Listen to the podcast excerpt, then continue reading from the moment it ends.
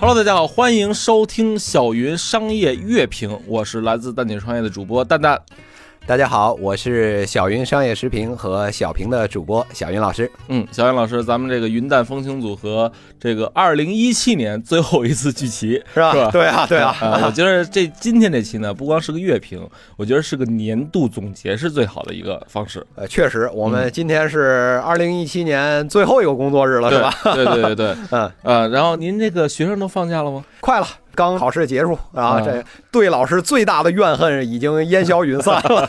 其实其实当老师就这点好 嗯，每年比正常的人多出两个假期来。啊，所有的最忙的其实都在假期，所有的之前还可以拿这个上课挡挡借口，对吧？这个一到这个假期，所有人都知道你放假了，所有人都来找你。对，好吧，咱们先聊聊啊。其实您像去年啊，它最流行的几个关键词是 VR 和 AR，对以及互联网金融和知识付费。对那今年呢，其实也有几个热词是 AI 人工智能，还有无人汽车、嗯共享经济，是的，包括新零售。对啊，那所以我觉得今天啊，其实咱们不用都聊，咱们重点聊一聊共享经济和新零售怎么样？好啊，没问题。嗯嗯，那咱们先从共享经济开始说啊。那第一个肯定是共享单车，对，这个是大街上现在满处都见了，对吧？没错。嗯而且呢，就是前两天咱们也聊到小蓝也挂了。是是是吧？是是，很多也挂了，嗯，但是今天又有人没挂，反而融到了好几个亿。哎，这确实是出乎所有人的意料啊！这个哈喽单车又融来好几个亿，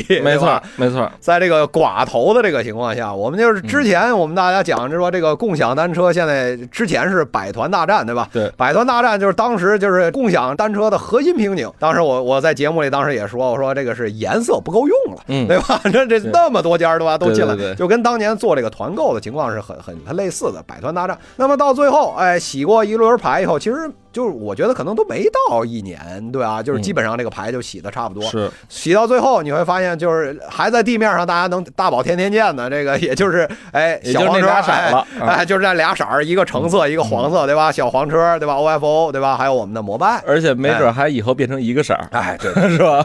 然后呢，小蓝车是不是有？还有，但是这个慢慢我们就看看到已经淡出这个市场。对，但是刚才也是蛋总也说，这个就是确实哈罗单车在这个时候忽然又融了一笔钱，在这种双寡头出现的情况下，按理说排名在三四五就是往后的这个不应该再能融钱了，是。他又把这个钱融进来，我不知道蛋总怎么看这个事儿。其实您看啊，原来之所以李刚的小蓝单车没多少钱挂了，资金链断了，还有像之前其他的，那可能他们仅仅啊，我觉得是在一些小的细节上有创新，对比如说有人加了块太阳能充电板有人加了块电池变成了电动车，对对有人呢可能加了一变速器变成最好骑的共享单车，对对对，但是好像这些东西都不是一个根本的原因，哎，而根本的原因在于它的市场占有率哈，嗯，是吧是的，嗯在这块儿呢，哈喽进来以后，我是有两个想法啊，就是一个是呢，我的推测啊，我是根据从运营的这角度来推测，我的感觉是，就是说，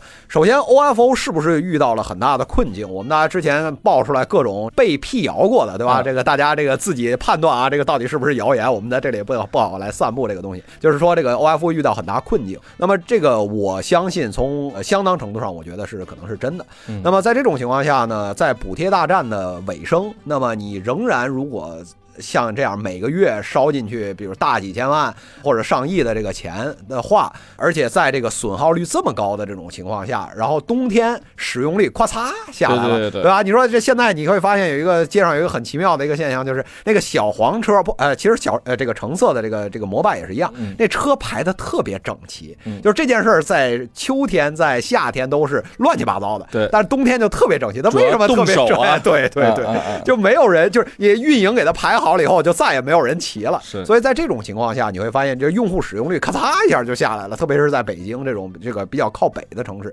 那么在这个时候，就对运营产生很大的体验了，就是没有人愿意继续往里扔钱了。嗯使用率也咔嚓下来了，你这个时候你仍然要要让这个项目继续往前滚动，这个事儿就是非常考验运营的时候，所以我非常相信，就是小黄车遇到了很大的这个在资金上面遇到了比较大的困境，有可能一方面原因，我觉得哈罗单车的投资人可能是看到了，就是 OFO 的这里面遇到的这个困境，就是说这里面是不是有一个从资本层面有一个弯道超车的机会，这里面可能是在这块儿有一个，但是另外一块儿，刚才蛋总也提到了，就是说占有率。哎，占有率。就是说，你是一个适合在什么市场上玩的这么一个项目。你会发现，这个你像这个 OFO 对吧？摩拜基本上我们走的是我们叫城市歼灭战，对吧？就是基本上都是在这个这个大城市，对吧？比如北上广深啊，对吧？这个杭州这种哎一二线的城市，哎，把这个东西铺得很开，然后饱和度很高，然后让所有人都用得很爽，对吧？声音很大。但是你会发现，其实哈罗单车其实在一二线城市，它的声音很几乎没有，哎，声音很我反正没见过。对对对对对。但是它在三四线城市，那基本上就跟什么似的，就跟那个卖球鞋的匹克啊，三六一度，然后就是你在那儿可能没人买耐克、阿迪啊，对对对，确实是这么一个情况。所以你会发现这是一个很有意思的一个现象，就是说，你说 OFO 和摩拜是不是就是现在很牛，铺得很开，市场占有率可能有百分之单，这个按照他们当年各自吹过的牛逼，这加起来肯定超过百百百分之百了，对吧？但是你会发现，其实，在以城市为单位的话，你会发现它仍然还是很有机会。是，就是哪怕是比如说北京，好，老子不做了，对吧？这个上海，老子也不做了，对吧？我咱们就在这一个城市，哎，这个可能是一个三线城市，对吧？你反正也是这么多车，对吧？我我能力可能资金的规模不足以把我自己做到一个全国的市场上，嗯，但没关系啊，就是说我不想赚那么多的钱，我就只想赚一些钱就可以了。对你摩拜 offer 谁厉害不重要，重要的是你想进我这个城市，要不你把我收了，要不绕道走。哎，对对对，所以我觉得。就是说，如果我在一个城市或者一个地区有一个非常强劲的地面资源的话，那么我仍然是可以，就是说固守我这个摊儿，嗯，然后把我这个摊儿做深了，然后让摩拜和 OFO，你并不能以全国的体量来压我这个城市，你做不到。对吧？因为之前啊，我去了趟蚌埠，就是还是在两年前。然后当时两年前已经不流行 O2O 的时候，蚌埠的当时市政府也好，还是当地的资金也好，投了几个这个做 O2O 的项目。我说为什么呀？说北京都已经到寒冬了，没人投了。他说是这样，如果。我们投这个项目能够借助我们的资源，把蚌埠这个市市场占有率达到百分之九十五。那好，那你现在滴滴想进来，你要不收了我，要不绕道走。所以前两天呢，有一个朋友他是做无人零售仓的，嗯，其实现在像小卖公社、Today 啊，然后包括星便利都融了好几亿了。对，就是就像现在你比如说咱们再说做一共享单车，根本没机会嘛。对，我觉得这事儿也没机会。但是呢，他的机会在哪儿呢？他的机会就像哈罗单车一样，他在石家庄这个区域。哈，有很强的优势和资源，那就是说，他能够把所有的这些刚才我提到的品牌都挤掉，就开他的，因为他能够签很多物业和房地产公司，让他进入到小区里头铺点儿。那么这个是一个很重要的一个资源，就是地面，就是实际上你看，比如说像呃 OFO 也好，或者摩拜也好，其实或者说其他的，刚才讲到这个这个这个便利的这种超市也好，它是一个地面特别重的这么一个买卖，就是坑位，对，坑位就很重，就是说物业要不让你干。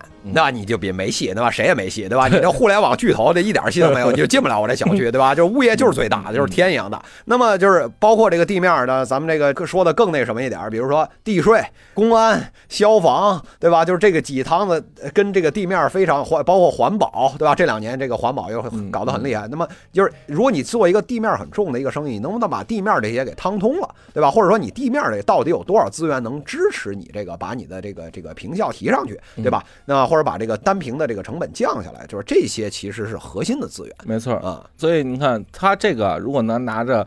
石家庄所有的物业签的合同再去融资，我觉得他也是可以像哈罗单车一样融到钱的。确实，确实是他有可能做不了一个全国的生意，这个我们必须得承认。就是说，不是说一个生意非得要做把全国都给做了，说这才是一个好买卖。我觉得现在是确实是有这个创业的误区，对吧？没错，这是没错。但是我觉得融资型的企业啊，他千万别钻牛角尖儿，因为融资套现只有两种，一种上市，一种被收购。，对对所以我觉着把一个城市做透，等着巨头把你收了，也是一件挺好的事儿。对，我就如果反正就是把这件事儿说到这个很本质，就是说赚钱嘛，对对吧？谁的钱不是钱呢？对吧？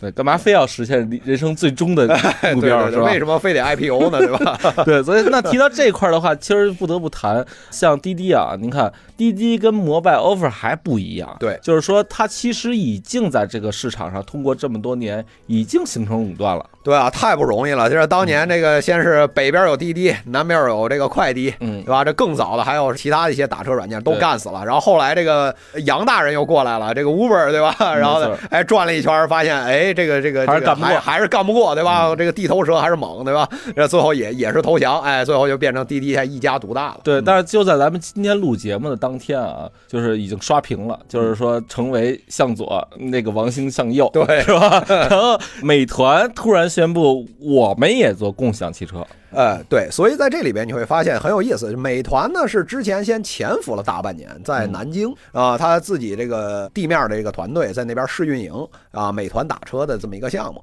然后呢，这个也就是今天对吧，刷屏对吧？这个美团我们正式上了啊，这个包括北京在内对吧？包括厦门等等这个好像有十几个城市，哎，我们要全线的又要跟滴滴开始开始打仗了。嗯对吧？你会发现这个这个这看起来怎么这么眼熟啊，对吧？当年这个也是百团大战的这个情况又浮现在我们面前了。所以我就很好奇啊，就是说，这个滴滴熬了这么多年，你说他没壁垒吧？他确实把谁都干死了。你说他有壁垒吧？为什么在现在这个阶段还能冒出来？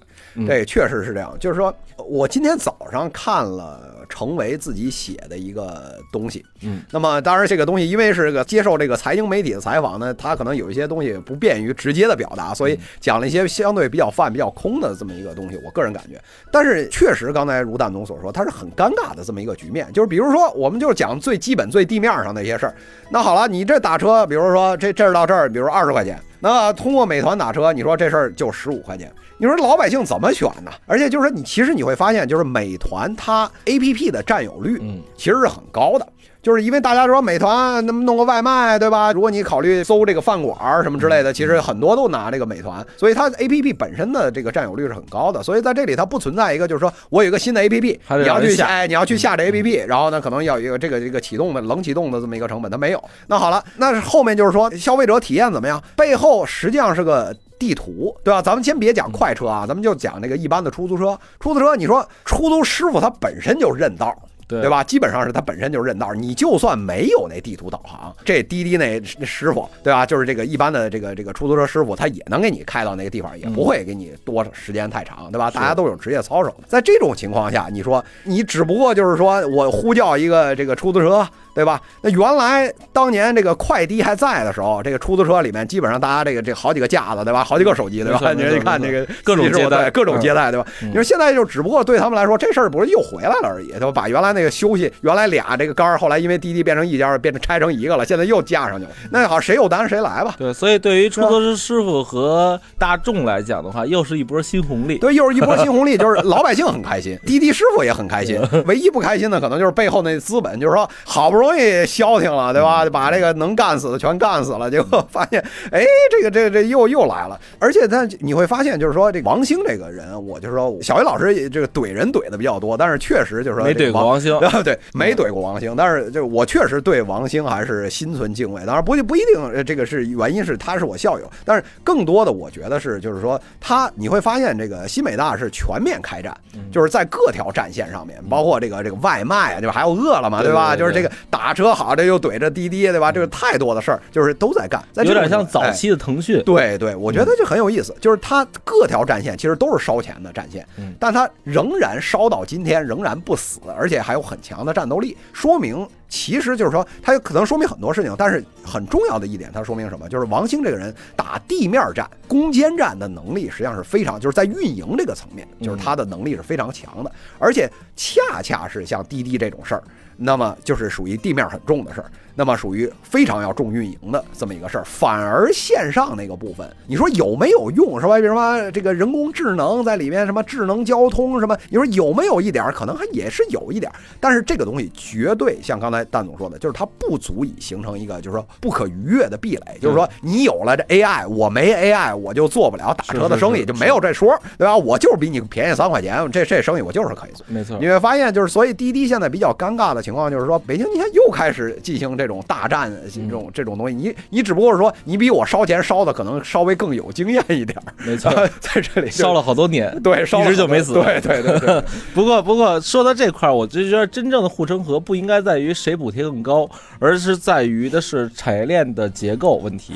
所以您看这个神州租车啊，它就一直没挂，一道都挂了，它也没挂。我觉得它这个可能是背后产业链的问题，因为我看了一个分析啊，说这个神州租车它不是靠补贴，它靠什么呢？就是现在啊，就是咱们研究冰山下的东西的时候，你会发现这个打车工具、打车软件，它直接造成的毁灭性就是别人都不买新车了，对那就是车厂出了新车可能卖不出去，但是呢，车厂又不能为此降低它的产能，对对，因为一降产能啊，这个里面涉及的事儿太大了，是吧？对，那这就啊牵扯到政府维稳的问题了。对对对对 所以所以呢，那就是那怎么又保持产能，又能够把车卖出去呢？所以他们就卖给什么呀？租车公司，对吧？租车公司可以用，比如很相对低的价格，比如六折买一辆新车。是然后先去呃，比如说做这种代驾呀、嗯滴滴呀这种模式，或者是直接当二手车租，然后租完了开了一个七八成新之后，干嘛呢？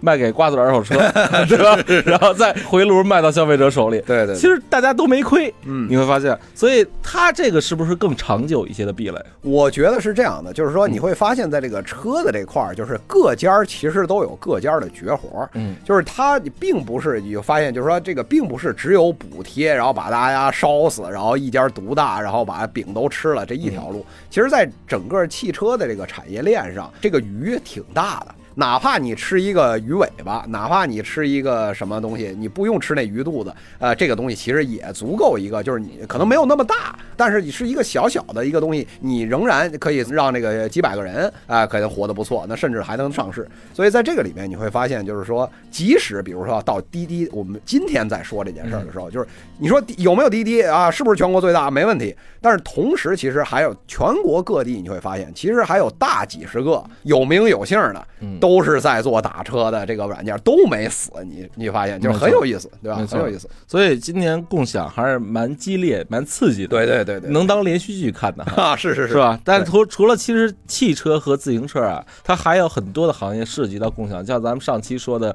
连脚头、美容美发都有共享。哎，对对对，南瓜车嘛，没错，嗯但是其实中国很多的共享还是从空间开始。对就比如说现在的优客工厂、联合办公空间，嗯他们其实都以这种共享工位空间当二房东，对，是吧？这是一个很重要的一个模式。嗯嗯。但是我觉着啊，之前在全民创业、万众创新喊的比较热那两年，嗯确实在全国各地要在政府支持的背景下，嗯，它有很多的孵化器和加速器。对但是现在好像除了北上广啊，嗯，很多的孵化器、加速器都没什么人。哎，确实是这样。就是说，这个实际上我的感觉是什么呢？首先就是说，这个大众创业，万众创新，对吧？这个在这个口号下面呢，确实我们起了一波这个创业者，但是所有人都知道，就是创业实际上是一个极高风险，这都不是高风险，是是极高风险的这么一个这么一个事情。基本上，比如说你碰见一创业公司，你说我是一算命的，然后你说人家这个创业者就问你说我这公司能活几年啊？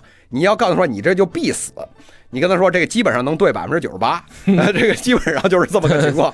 所以，所以呢，在这种情况下，你会发现，特别是就是说忽悠了一堆大学生去创业，那么这些人呢，就是他可能学习考个两百分儿，这什么几百分儿没问题，但是你让他去就是说开个小卖部，一开一个赔，一开一个赔。所以让这些人去走向创业岗位的话，基本上很难去把这个事儿维持下来。所以你会发现，就是说北上广可能还好一点，就是因为它有整个的创业的资源啊、嗯环境什么之类的还好一点。但是你到下面去看，实际上就是，即使是像武汉，对吧？就是玩命的雷军啊什么之类的各种去，玩命的催，才催起来一点点儿，再往下就更没法看对。对对对，所以你看，发现有大量的这种创业空间啊，或者说什么什么产业园呐、啊，这个东西都是，就是你不管你给什么什么政策，什么多少多少一个给给多少平米啊，这个几年免税或者怎么样返什么点，这你会发现就是说创业者不够了，对对哎，这是一个其实非常尴尬的其实这个就啊像上是社交软件，就是我为什么离不开微信？不是微信做的有多好，而是我朋友都在这儿。对对，是吧是这样，是这样。嗯，但是牵扯的还是空间共享这件事儿。其实中国一直以来啊，商场都是干二房东，都是共享的。哎，就是说这个说这个共享，嗯大家老是觉得啊，这个是这两年就是最火，就是这个新概念怎么样？其实这老早就是咱就共享了，这商场是最简单的这个例子。对，所以您看，这商场这两年啊也不太一样。那这可能就牵扯到一个新零售的话题了。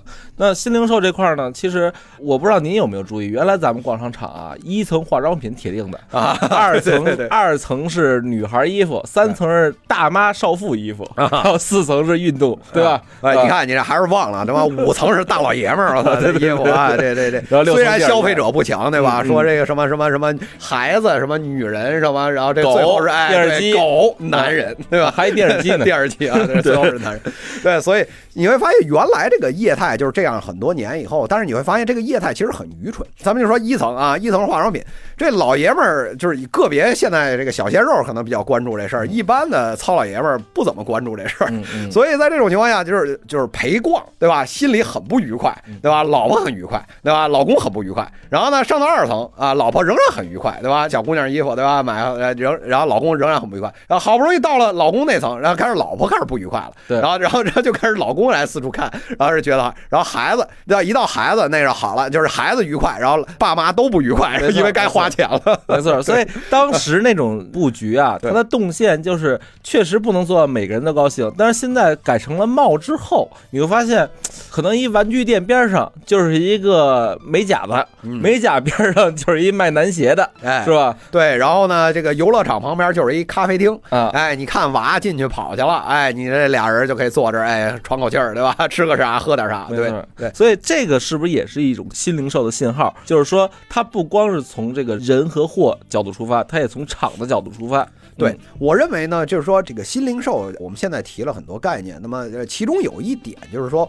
我们会发现，就是它更关注，比原来更关注人，特别是这种消费者的体验和就是几个消费者这个小的消费者群体的他的体验。那么，当你更关注这些人的体验的时候，你会发现，就是原来那种就是以功能性，它是以就是说卖东西方便，嗯为主要的这个思路去来铺的这个东西，就是其实它并不是一个从消费者方面的这么一个这个角度去出发的。对于消费者来讲，他希望什么？其实把这事儿往本质里说，就是去商场消费，我们这个专业名词它叫激情消费。嗯嗯是什么呢？就是说我本来一般来说不是说我没想买缺这个东西啊，就是怎么样？你说谁现在就是因为我缺一个东西去买比较少，更多的时候说我今天正好是心情特好啊，今天发工资了，发年终奖了，哎，咱们就过出去逛一下啊，一看，哎，这衣服好看，又打折，哎，好，来就买一件啊嗯，这种是我们叫激情消费。那对于这种激情消费，那就是你什么样的场景才能促进激情消费呢？那么就是你要不断的给他很多的新鲜感、新鲜的体验。那么什么才能产生新鲜的体验呢？你说哦，这边是女装，哦，这边也是女装，这边也是女装，看三个摊儿以后，这人就基本上就是脑子就不转了，对对吧？所以更好的一种体验方式就是说，它是有节奏的。比如说，你说，哎，卖这个头绳的旁边就有一个卖首饰的，嗯嗯嗯哎，卖首饰的你可以搭一下，哎，你可以看一下好不好看。旁边可能还有一个卖衣服的，然后这边呢，可能就是逛了又有一个，比如说卖零食的一个什么东西，哎，就是在不断的场景的变换中，让你产生不一样的这种体验。对啊，这个东西它对消费者的这个刺激是远比原来那种单纯的这一层全是这个，它产生的这个这个这个我们叫多巴胺的这种分泌啊，就是更有效的。啊对，而且呢，就是您看现在商场的招商策略啊也不一样了。就以前呢，可能就是大家统一招商、统一价格，对但是现在你会发现，其实很多的商场啊，它是先把一些流量款招进来，对比如说星巴克、哎优衣库，然后电影院，对对对吧？然后把这些招进来之后，那周边配套设施再往上怼就好了。对对对。那可能比如说是挨着星巴克或挨着优衣库的那几个店铺，确实就比边上贵。啊，确实是这么样一个情况。啊就包括现在大家比较熟悉的，比如像万达广场，那万达广场建起来的同时，一定要先起这个万达这个电影院，嗯，对吧？就是因为它第一，不用自己产生内容；第二呢，它是一个天生聚人气的这么一个东西。那么这个在广泛的商业实践里，其实大家都刚才这个蛋总也提到，有很很多这我们叫这个锚定的，我们叫 anchor store，对吧？这把这些锚定的这些店啊，先先打通以后，然后把一些业态按照当地的这种消费的习惯、当地的这种消费者的这种业态组合起来，哎，就是形成一个比较有活力的这么一个商业综合体。没错，因为您看啊，我们在武汉也有家书店嘛，就是我们这个书店可能四五百平米，它只用五块钱一瓶。而边上卖冰激凌的 DQ，它是二十块钱一瓶。那同样一层，同样的位置，我们挨着一墙之隔。对，那其实有没有这种可能啊？就是以后像书店、咖啡厅这种空间，它可以先租一大地儿，然后他自己干一半，剩下一半他再共享当二房东。对，我觉得这个刚才蛋总说的这个其实非常重要的一个模式，就是说谁有能力被大牌子带着玩儿啊，就抱大腿，哎，抱大腿，对吧？这个是一个很重要的，就是谁能跟巨头绑在一起，因为。做一个，比如巨头来讲，比如说我说新华书店啊，咱们所以说啊，它未必新华书店愿意干，但是我就举个例子，就是新华书店，就是它是一个大 IP，对吧？各地可能去商商场里面或者中信书店等等，这个这个大家都愿意接受，对吧？那么以他这种身份去拿这个东西，你吧，人家可能给个五块钱，对吧？这大这人家就可以拿到了。但是你自己，你小小的一个，对吧？你去拿个门脸，你就得二十啊。所以在这种情况下，就是如果你的业态。能跟这个大房东的业态能产生某种形式的共振。那么，在这个里面，以他的名义去出面去拿这个更大的这个地，然后呢，在里面隔出一块来，来做你相应的业务，跟他配套的一个业务。那么这个里面，你再去给二房东一点钱，或者以什么方式战略合作，那么这个模式，我觉得反而是一个推广的一个比较有效的手段。这个是一个实际上是一个双方得益的。没错。那今后咱们预测一下啊，会不会在未来的两三年会出现更多的店中店品牌？哎。对，我觉得这个是一个挺有意思的这么一个现象。那么就是现在其实大家已经发现有这种情况了，对，就是去一个书店啊，里边哎咖啡的哎咖啡哎有一个咖啡啊，那肯定还卖点小点心啥的。然后呢，如果你地方还有，那可能会有一块专门来做文创产品，对，卖书签啊，卖一些小玩具啊，或者说有一些有一些 IP 啊的一些一些东西，对吧？艺术家的一些 IP 的一些东西，包括跟那个有些作者在搞签售，对吧？类似的这种衍生品等等，都可以在这个地方进行售卖。而且呢，就是说它其实并不用很大面积，就是一块儿，但它单平米的这个平效其实很高，对啊。所以店中店这个模式，我觉得未来还是很有希望的。对，所以其实今后啊是一个互相开放、互相资源对接的年份。所以那就是保证是这些大品牌，它其实应该有更开放心态，而不是说我什么都自己做了。它要想的是我插进什么样的业态，能够造成什么样的平效最大化。对，然后那些小品牌呢，是我怎么能抱住这些大腿？对，那么就是小品牌可能更要做的就是说我第一我要考虑我，毕竟有是人家要抱我，对吧？就是要抱着我一起玩，那么我怎么才能牢牢的抱住这个大腿呢？对吧？那肯定是因为你的业态上面肯定有共振，对吧？就是这个是一个很重要，就是小品牌可能要思考这个问题。那么大品牌呢，就是说他要思考的问题是什么呢？就是说哪些事情我不应该自己做？就是我本来已经很大了，我做的这个是有些事情我拿地方这事儿我做的很专业，嗯，然后比如做书我可能很专业，或者卖玩具我可能很专业，但是你让我做个别的啊，这个事儿我得现招人，我可能就是也没有什么经验来做，那么是不是就可以把这件事儿剥离出去？对，哎，跟别人一起玩。对吧？可能要做这个方面的思考。其实大家仔细思考一下，这些事儿也很早有人做。刚才咱们说商场是最早的共享，那其实商场地下一层的超市早就玩商业地产二房东了。对对对，是吧？确实是这样。嗯，那咱们接着说，就是说，那您觉得这个今年算新零售的元年吗？如果这么看，反正马爸爸说，马对马爸爸这个说的话，这个角度来讲，我觉得确实算元年，就是因为这个之前这个零售没啥新的，我是这么觉得，就是零售没啥新，但是新零售是个这个概念，确实是马爸爸先把这个事儿就做成一个事儿，就正经当成一个事儿往外推，然后说我们有一个新概念往外推啊。如果从这个角度来讲，这个今年是这个新零售的元年，我觉得也无可厚非。对，因为爸爸是个造风口，对对对对，但是很。很多人在风口上只喝到了西北风，所以就是到底新零售怎么不喝西北风而成为风口上的猪呢？就是您觉得他怎么做更合适？我觉着啊，首先新零售催生出来的原因是因为线上流量不够了，没有增量市场，只有存量市场了，而线下还有增量，这是第一。第二呢，其实是随着技术的科技的迭代啊，像人脸识别呀、像移动支付啊，都已经相对成熟了，所以才会催生出来。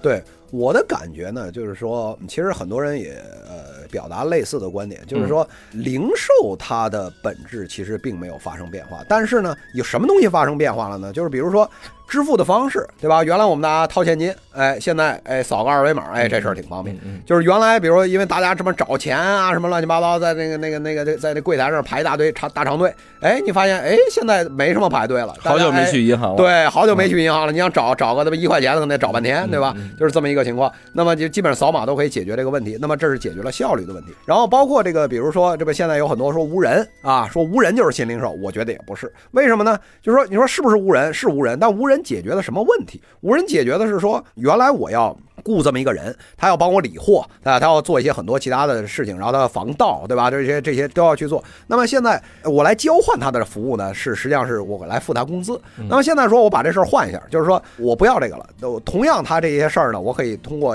比如摄像头，嗯，哎，我就可以解决，比如防盗的问题，收音系统哎，收音系统，对吧？这些我都可以用来取代这个人的一些核心的功能，对啊，或者说大部分的核心功能。那么在这种情况下，你会发现这个人可能不必要了。但是对于零售来讲，它提高的什么？它提高的是效率，就是平效变高了，就是你单平米的成成本变低，因为你成本这个这个这个，你雇一个人，这个人且别说这个什么五险一金啊，这咱们先别说这个事儿，就是。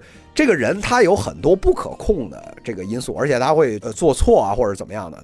但是对于一个技术来讲，技术是比较单纯的，而且硬件成本是可以摊销的，嗯然后它不会每月都有，每月都有，对吧？然后它也买一个摄像头，也许就能用个三五年。对对，所以在这种情况下呢，就这种新技术。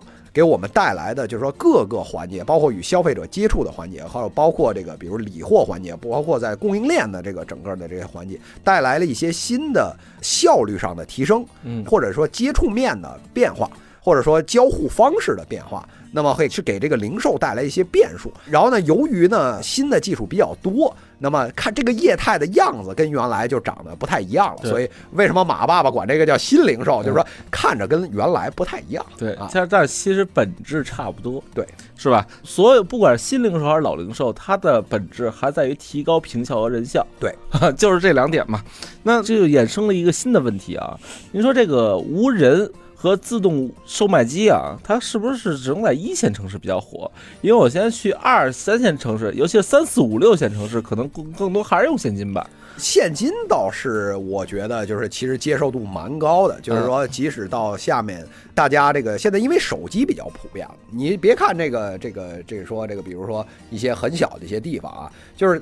他们那些，比如年轻人到这个地地方的，就是比如厂子里去打工，他们平时买没有什么像，比如大家还是有一个笔记本，然后还有一个电脑，然后还有呃，然后有有一个有台式机，然后再加一个手机，它是这种组合。他们可能只有一个手机，对那么这是他所有的娱乐一个所有的交互的一个方式。反而呢，你会发现在地面上，其实大家用这手机其实用的还是蛮好的。但是刚才蛋总提到有一点很重要，就是说这什么生意是适合在一线来送？嗯，这个是一个很有意思的一个现象。你会发现啊，举个例子，这个前两天这个这个我还做了一期节目，就是这个大家其实也都看到了，就是这两天这个无人货架呀，啊对，哎，这个事儿搞得很火。早期这无人货架，大家还这个心存敬畏，说对这个消费者说，我们搞一个柜子啊，这柜子是是 可能还有个锁，还是自动的，哎，上面还配一摄像头，然后搞得还挺那什么，然后说，哎，大家说拿这个无人货柜啊，这挺好。后来你会发现，现在这个顺丰也进来做了，对吧？嗯这个各家也都进来做了。看现在变成什么了？那就是一铁丝儿窝的那一架子，对你搁在那儿，然后放两包方便面，放在那儿没错没错在上面，然后再挂一小牌儿，上面全凭自觉对，全凭就自觉。然后就是大家都是都以为是雷锋，对吧？嗯就是挂一个这个二维码挂在这儿，你想扫就扫一下，对吧？你如果不扫，这全公司的人都鄙视你，对吧？本来刚拿一个，走过一同事啊，对对对对对，对，这时候你就应该再拿一个塞给那同事一包，对吧？这 个所以就是你会发现，像这种项目，办公空间可能还好一点，它有一个我们叫 civil surveillance，就是你让的民众的互相监督。在这个情况，它它反而不太容易有这种东西。但是呢，这个事儿你同样的一生意，你要是但凡你要不在办公空间。你要他妈在街上嗯啊，这好了，那这一线城市也没戏，对吧？你到二三线那就别别提了，对吧？你即使在办公空间，你说盘点的时候少了一包方便面，你说这事儿算谁的吧？你说是补货没补上呢，还是有人拿走了，还是到底是怎么样？就是你根本说不清楚，对对吧？所以在这种情况下，就是越往下，就像这种模式类的这种东西，越往下它的风险其实越高，货损啊什么乱七八糟的，就是越到下面危险越高。它还要需要一段的教育程度。对，嗯，那那您说什么适合二三线呢？哎，你说这个其实也是蛮有意思的。你呃，我举个例子啊，嗯说现在我们有一个很好的企业，我们小米，对吧？小米带着整个的小米之家啊下去。那么小米之家不只是有小米手机，小米生态链上的产品其实都是往可以往小米之家去放。你会发现小米之家在不仅在北上广深，大家觉得啊还挺不错的，看着跟那苹果体验店似的啊，嗯挺好。就是到三四五往下，你会发现大家对这个事儿的接受程度特别高。对，啊，就觉得哎呦，就是看着哎呦，这个里面这些东西啊性价比都特好，对吧？然后那个这个老百姓购买的热情其实是很高的。嗯，没错你，你会发现，就是说越往下有一个特征就体现出来，就是说大家更在意的其实并不是模式，就是你这模式到底有多先进。东西，哎，对，他就是说这个东西，咱们就单件东西说话。这性价比啊，同样一千块钱，你买什么手机，我买什么手机，你有几个功能，我有几个功能嗯。他更关注的是这个东西，并不是在于就是说你这模式，你跟我说你这个 Airbnb 啊，就是或者怎么样有一模式是吧？美国先搞出来，我中国要怎么？我就关心我那碗饭有没有便宜三块钱，对？口头语就是你别跟我扯这个 啊对 我你就告诉我多少钱，是吧？所以我理解的意思啊，您要表达其实是一线城市可能更适合一些模式创新类的项目，而二三线城市现在还在一个追求消费升级、追求品质的阶段，对他们其实是消费升级的主力运行。对我的感觉呢，就是说这个里面是不是有绝对？我不认为有绝对，就是说一二线只能做模式，对吧？这个嗯三四五线就是只能做这个产品，不是这样，就是它是一个互相渗透，只不过说就是一二线可能更适合模式的生长。没错，你说这手机是不是北北京、上海也卖了很多，对吧？小米手机，那这确实是，就是它的生态链产品确实也是一个消重大的消费人群。那但是呢，就是说更适适合上。对吧？我们谈论的是一个，这个不是一个绝对化的一个事情，那只不过是说呢，就是去越往地面上，大家就是看到的东西，就是离自己越近，逻辑就越不能复杂。就是你包括刚才我们讲到这个这个这个滴滴美团，你说这个这个现在我们来分析，说美团做打车和滴滴做打车，你要高大上那逻辑能分析三天，对吧？但是真到消费者那头，就看几块对，好，就是这块三十块钱，我这就二十五块钱，对吧？别的我根本不想，对吧？那都是你你们这些大佬去想，对吧？我就关心的我多多赚那多少钱，对吧？所以它的逻辑就是更简单、更直接。没错，那就由此看来啊，如果你要想在一些二三线城市挣钱，那就先想想怎么做成一个高质而且低价。所以我觉得刚才您说小米之家和名创优品都是在这些城市集中爆发的。对，是的，确实是这样。嗯那再来说，其实一二线城市啊，它分的其实是二线品牌，您不觉得吗？对，是吧？确实也有这个问题。嗯，就比如说，先说互联网这一块儿啊，很多咱们在北京，我就问您一个问题：您使过快手吗？就是我知道快嗯手，确实我不是快手的重度用户。是吧？但是我相信您肯定也使像美拍、秒拍，对对这或者优那个映客对，这种这个用的要多。对，对，但是 YY 快手好像离咱们很远，但是它的用户要比刚才我说的那品牌还要多很多，对，是吧？因为确实你会发现有这么样一个情况，就是说嗯有些品牌或者说有些的这些产品在一二线城市很火嗯，在下面几乎知道的人很少。但是有些这个这个品牌啊，或者有些这个创业的项目，就是在地方上特别火，然后到一二线城市反而大家就是没怎么，就是至少用户的活跃度不高。嗯，哎，你会发现就是有一个非常有意思的一些现象，对吧？快手特别典型，虽然快手现在就是不断的去想去洗掉这个说嗯说我是啊，这这好像都是这个这个啊就是 low 底 low，对吧？这个想摘这个标签儿啊，这个在不同的场合都想把这个自己这个特别草根的这个标签儿想摘掉，但是事实的情况确实是这样，嗯就是它的生态。就植根于草根的人群，对对吧？和很多的，比如说像呢，现在比如说刚才说秒拍等等啊，映客，对吧？嗯这些它的这个人群确实有很大区别。所以我觉得，其实您看啊，不光是 A P P 它分一线、三线，嗯，这个演员、歌手，像凤凰传奇，它肯定也是分一线。哎，您说的这非常对对，您说您说这个人民群众喜欢的，大家就是觉得啊，那凤凰传奇那不就是广场舞吗？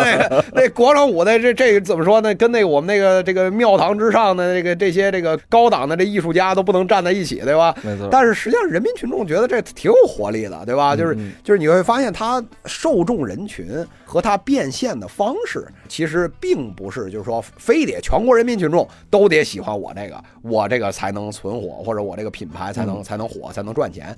而且你只要服务好你针对的这个人群，嗯啊，打造一个很锋利的针对你这个人群的这么一个产品，你会发现，其实你就可以获得。没所以我要说这些呢，其实是想说，就是以前啊，咱们可能分一线品牌、一线店和三线店、三线品牌。三线品牌可能是一个骂人的话，那是不是其实以后就不分这个？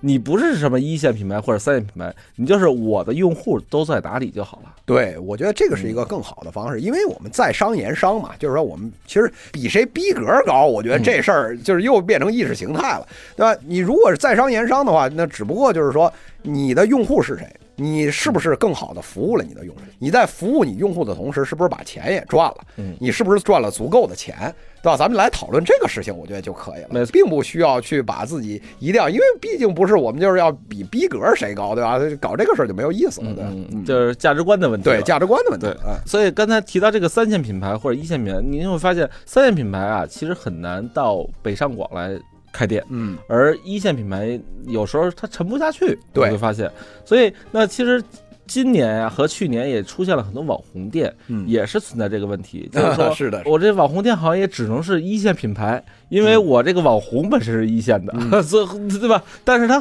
好像都没火很久，对，你会发现现在很多的这些网红店啊，就是说基本上就是说开始能不能火，那绝对能火，那好，这这人都能排出十几条街去，对吧？这没问题，对吧？但是呢，你会发现就是很多包括韩寒呀开店啊，就是说很多其他的这些名人都在开店，你会发现开店分两种，咱们先说网红餐厅啊，就是这种是可能是一种呃这主流的一种吧，主流的一种。那么网红餐厅一般生命力非常短，嗯，基本上一年啊，有的不到一年啊，基本上就这个歇业大吉了。嗯，你会发现这个分析分析原因呢，你会发现就是说，像餐厅这种业务啊，它实际上是一个细水长流哎，细水长流，而且就是它是非常重运营的这么一个东西。你不是这行业人，你没干过这个事儿，很难在就是说短时间内上手或者干好，这是很难的。你说 IP 有没有用？确实有用，对吧？初期带人流这没问题，但是作为一个就是一个餐厅的核心价值是什么？就是你老觉得是 IP，其实不是。这个餐厅核心价值就是你老百姓过来吃饭，你好，你就是饭不好吃，对吧？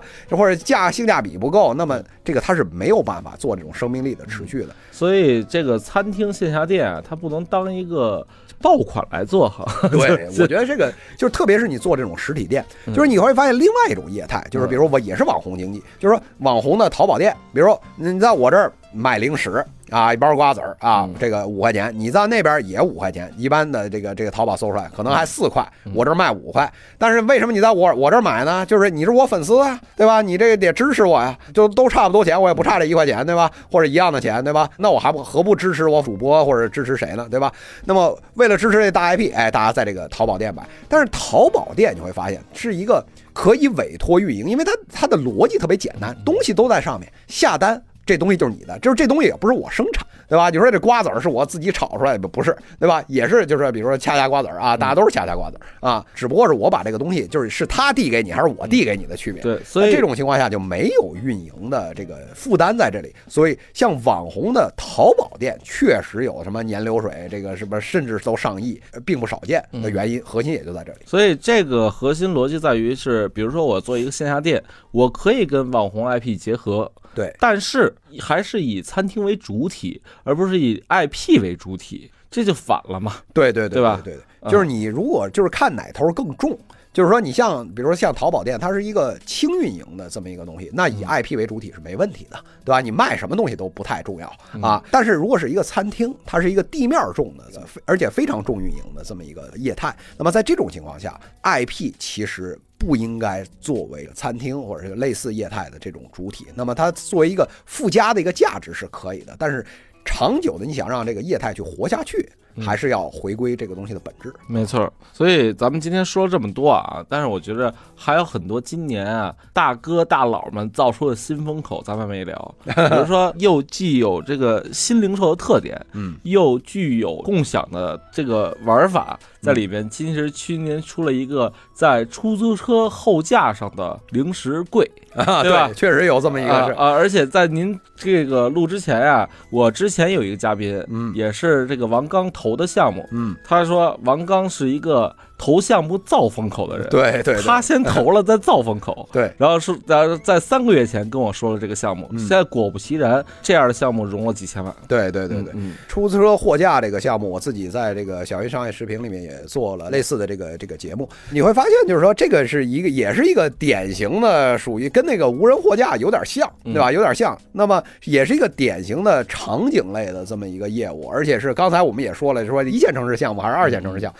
这是一个典型。型的这个一线城市项目，二线就被拿走了。哎，对你就是发现，你说在出租车上面，你让他搞一个很复杂的什么摄像头监控什么乱七八糟，就是这不可能。最终就变成什么？就是后这个车后面可能有一溜小架子，然后上面放点什么锅巴什么，这是瓶儿装上水什么乱七八糟这些东西。哎，你觉得这个可以喝？哎，什么拿一个，然后你扫一下二维码，对吧？司机师傅在那儿盯着你，对吧？你也不好意思怎么样？然后在这里面，但是呢，这个里面也确实也有大量的这个问题。我觉得其实。这种人工的这种风口啊，我觉得。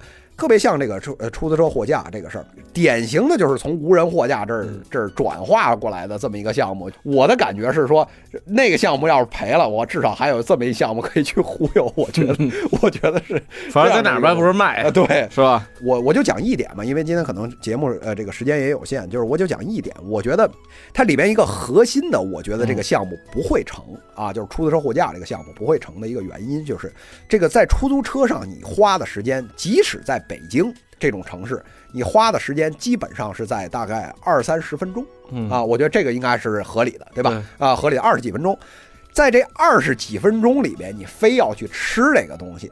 它的概率到底有多高？嗯，这件事儿我觉得是一个，这是一个伪命题，就是它它财务模型里一定会涉及到这个这个这个参数，我觉得这个可能会很低很低。所以在这里呢，我跟您恰恰有不同的观点啊，所以呢，我倒是觉得咱俩可以赌一下啊，我倒是觉得这个项目还是蛮好的，因为是吧？它属于特定场景下的刚需品。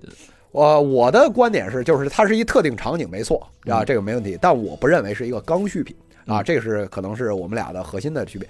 不过这个这个事儿就我觉得就比较有意思，这就是为什么这个商业是一个很有趣的一个事情，就是很难说，也许一个我们大家都不看好的一个项目忽然就行了，那么也有可能是我们大家都很看好的一个项目，因为种种原因失败了。商业就是一个非常光怪陆离，然后非常有意思，然后值得大家去投入也时间研究的这么一个很有意思的一个领域，对吧？我所以我们不妨跟这个蛋总打个小赌，对吧？赌顿饭什么的，对吧？没错，人家王健林一赌。赌这小目标啊赌个亿，的咱这没这一个亿，对吧？咱这赌顿炸酱面还是可以的。所以呢，今天啊，咱们也正一个本期讨论话题，听友们可以在这节目下方留言，就是说你到底是支持小云老师还是我？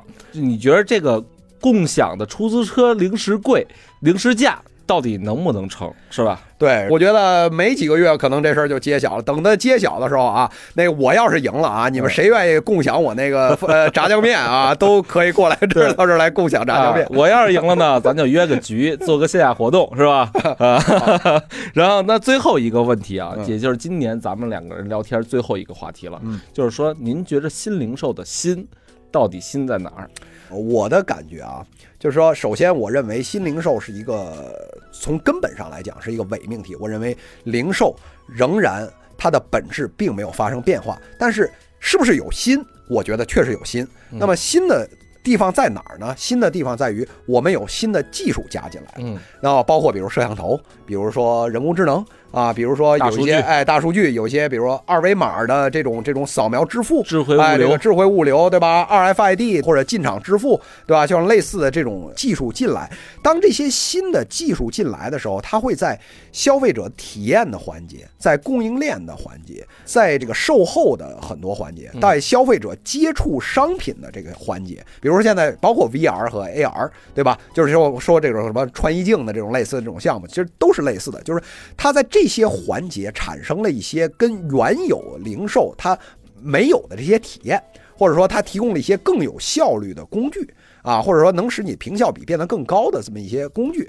那么，由于这些新的技术的出现，它会在一整个的零售的业务流程上面，比如原来可能有十步，现在有了这个技术以后，可能就变成八步啊，对，有些步骤就省去了，然后有些步骤它的展现的方式啊，就跟原来不一样了，对吧？啊，包括货物货品的排列等等，这些都有这方面的原因。所以在这里边，所谓的新零售的新，实际上是体现在新技术对原有的整个消费者的体验环节也好，包括供应链的这个这个商家弊端的这个供应链的环节也好，包括售后的这些环节，这些它的改造，我觉得是新的。没错，我觉得您这个最后这个说的真是太精彩了，因为其实所谓的新与旧啊，它本质都应该不变的，而是怎么能够让大家体验更好的同时，把供应链后端的东西效率更高。对，嗯，因为我前两天看了一本就是 Seven Eleven 的零售哲学嘛，嗯。他们其实讲的就是他们是如何在做华堂这种大商场的同时，国人已经很认可的同时，然后去日美国考察 Seven Eleven 这种零售便利店的模式，然后在日本开放第一个店加盟啊什么的，迅速铺开。其实他就在想，当时很多人都不看好，就像咱们头两年做电商那那会儿，觉得线下已死，对。然后觉得实实体经济被马爸爸一人搞垮了，对对对然后，但是你会发现，现在真正的机会就在于这个心，你如何把握住，是怎么在线下挣这波红利，确实是对吧？确实是这样。嗯，嗯所以我觉得在二零一七年呢，就是我们虽然只做了三期的小云商业月评，在明年呢，我们肯定会更用心、更努力的帮大家找到每个月可以聊的那点商业的事儿，是吧？是的，是的。啊、然后同时呢，也祝大家这个二零一八年都能混得更好，挣更多钱。是的，也祝所有的听友们这个身体健康啊，家庭幸福，阖家欢乐。没错。然后，如果你是那个想最先的了解到创业、商业的新鲜事儿，不妨关注小云老师的小云商业时评。对，而且今年还出了一款更短的节目啊，有点像头条一样，嗯那么叫小评，直接对标这个 矮大紧的这个 小说，然后欢迎大家关注啊。对，小是那个日遥小，日遥小日遥小，对对吧？实际上是跟矮大紧那个小是一个小啊，OK。然后，如果你是那个想创业，一直按耐着这么一颗躁动的心，你不妨先听听蛋姐创业的节目，让更多的创业者来讲述他们的创业经历，看看对你有没有反思。然后，我们二零一七年最后一期小云商业月评就到这里结束了，拜拜。好，好，我们二零一八年再见。